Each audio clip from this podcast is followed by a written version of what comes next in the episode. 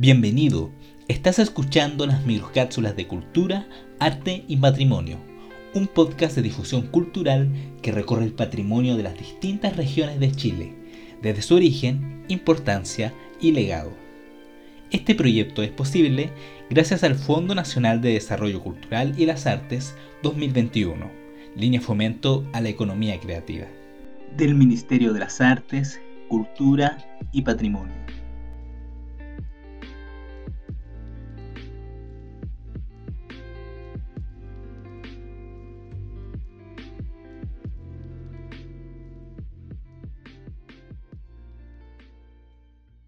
Pedro Lemebel. Pedro Mardones Lemebel, más conocido como Pedro Lemebel, nació en el año 1952 en las cercanías de la orilla del Sanjón de la Guada. Entró a estudiar en el Liceo Industrial, donde se enseñaba forja de metal y mueblería y posteriormente cursó sus estudios en la Universidad de Chile, donde Pedro Lemebel se tituló como profesor de artes plásticas. Pedro Lemebel tuvo sus acercamientos a la literatura con un taller literario a comienzos de los años 80, taller en el cual empezó a escribir cuentos, además de participar en concursos organizados por la Caja de Compensación Javiera Carrera, donde ganó un premio por su cuento Porque el tiempo está cerca, publicado en el año 1983, cuando Pedro Lemebel tenía 26 años, trabajaba como profesor de artes plásticas en dos establecimientos educacionales y de los cuales fue despedido por su apariencia y por ser homosexual. Luego de esa dura experiencia no volvió a hacer clases y se dedicó a centrarse en los talleres de escritura, donde consolidó sus redes políticas y afectivas, en especial con escritoras feministas y de izquierda como Nelly Richard y lo llevaron a una vinculación con instituciones que se encontraban con la cultura marginal de resistencia en contra de la dictadura en Chile.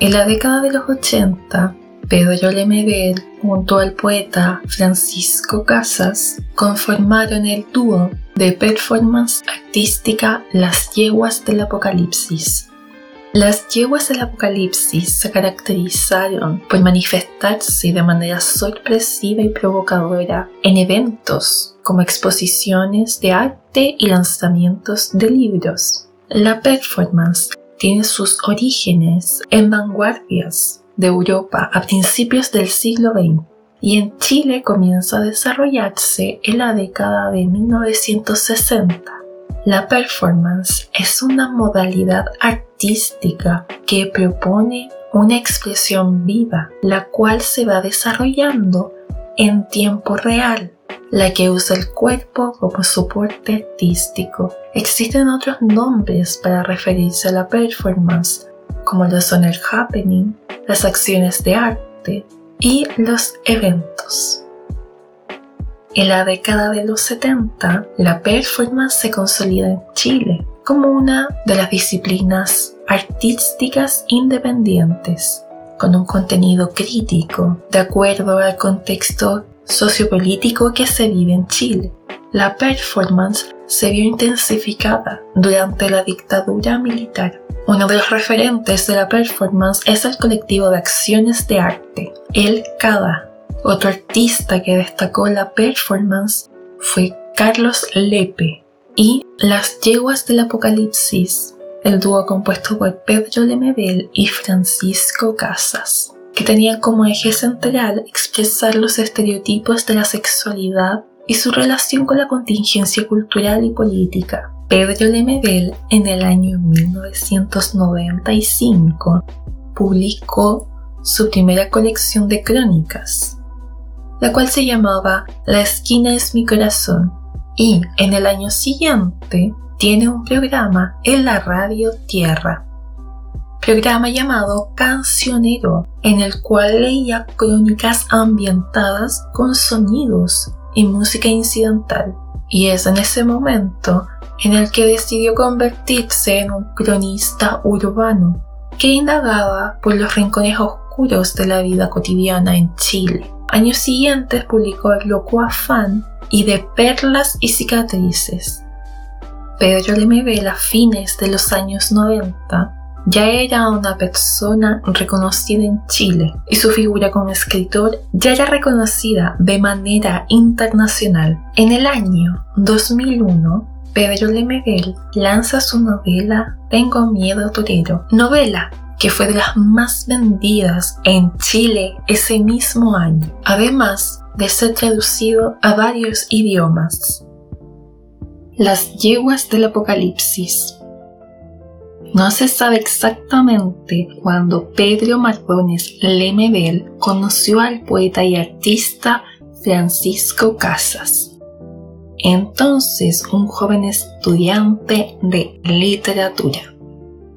Pudo haber sido la Sociedad de Escritores de Chile, en el bar Jaque Mate o en la librería de Sergio Parra, donde Pedro Lemebel vendía postales antiguas e imágenes de la Revolución cubana. El origen del nombre Las Yeguas del Apocalipsis tampoco es muy claro. Todo indica que surgió inspirado por el SIDA, entonces considerada como una plaga de fin de siglo. En respuesta a esta profecía, ellos decidieron personificar la versión femenina de los bíblicos jinetes del Apocalipsis y se autodenominaron las yeguas del Apocalipsis. Su debut fue la tarde del sábado 22 de octubre en el año 1988 durante la entrega del premio de poesía Pablo Neruda al poeta Raúl Zurita en La Chascona, la casa de Neruda en el barrio Bellavista. En dicha presentación, las yeguas irrumpieron en la ceremonia para ponerle a Zurita una corona de espinas en una fotografía aparecida en el diario La Época, medio que consignó el hecho. El poeta aparece sosteniendo la corona con una mano, mientras la nota al pie advierte. Por si acaso y para salir de dudas, Zurita se apresuró en decir, no pienso ponérmela, los periodistas preguntaron a Pedro Mardones Lemebel y a Francisco Casas quiénes eran y ellos respondieron al unísono las yeguas del Apocalipsis. Las yeguas pronto se transformaron en un mito, eran el terror de los lanzamientos de libros y de las exposiciones de arte. Irrumpían y nadie sabía qué podían terminar haciendo. Incluso se pensaba que más que un dúo, las yeguas era una legión. Pero en definitiva, las intervenciones del dúo no fueron más de 20 y existe escaso registro de ellas, solo algunas fotografías de Paz Errázuriz y unos pocos videos. Esta falta de registro se debe a que el dúo trabajó con lo irrepetible y con la ausencia de la obra. Entre sus intervenciones se recuerda la ocasión en Concepción donde se enterraron en cal y quedaron despellejadas un pie de cueca sobre vidrios, su versión de las dos Fridas y su cabalgata desnuda como Lady Godiva sobre un caballo blanco. El escándalo era la constante de las yeguas para el encuentro de los intelectuales con Patricio Elwin, previo a las elecciones del año 1989. No fueron convocadas, pero llegaron igual. Subieron al escenario con tacos y plumas y extendieron un lienzo que decía homosexuales por el cambio. Al bajar del escenario, Francisco Casas se lanzó sobre el entonces candidato a senador Ricardo Lagos y le dio un beso en la boca. Sus intervenciones se llevaron a cabo al margen del circuito cultural y artístico oficial, en lugares alternativos y en el espacio público, mediante la reivindicación y visibilización de las sexualidades disidentes y apelando a muchos casos a una estética travesti provocadora. Las yeguas cuestionaron el contexto político y social de los últimos años de la dictadura cívico-militar y los primeros años de la denominada transición a la democracia. En estos trabajos exploraron las relaciones entre arte, política y sexualidad. Su producción es difícil de clasificar ya que se distanciaron de los medios artísticos tradicionales, experimentando y combinando distintos recursos y procedimientos provenientes de la performance, la acción de arte, la instalación y la fotografía escenificada. Su interés estaba centrado en el acontecimiento por sobre el resultado final. Por ello han sobrevivido pocos registros documentales de sus intervenciones, muchas de las cuales fueron efectuadas de forma espontánea y efímera.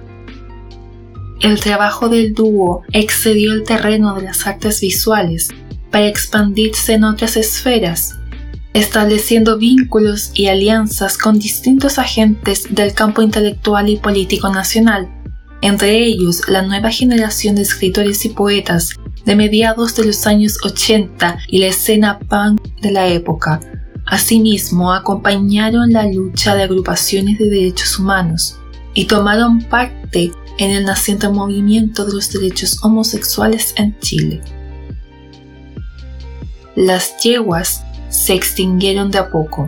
Sus últimas intervenciones fueron en la Bienal de La Habana en el año 1997, pero para entonces Francisco Casas y Pedro Lemebel ya habían comenzado a desarrollar sus proyectos por separado. Pedro Lemebel murió el 23 de enero del año 2015, a los 62 años, debido a un cáncer de laringe. Solo un par de semanas antes había recibido un homenaje por parte de actores y artistas y escritores nacionales, al que asistió pese a encontrarse hospitalizado. Muchas gracias por haber llegado hasta aquí. Te esperamos en una próxima microcápsula de cultura, arte y patrimonio. Hasta pronto.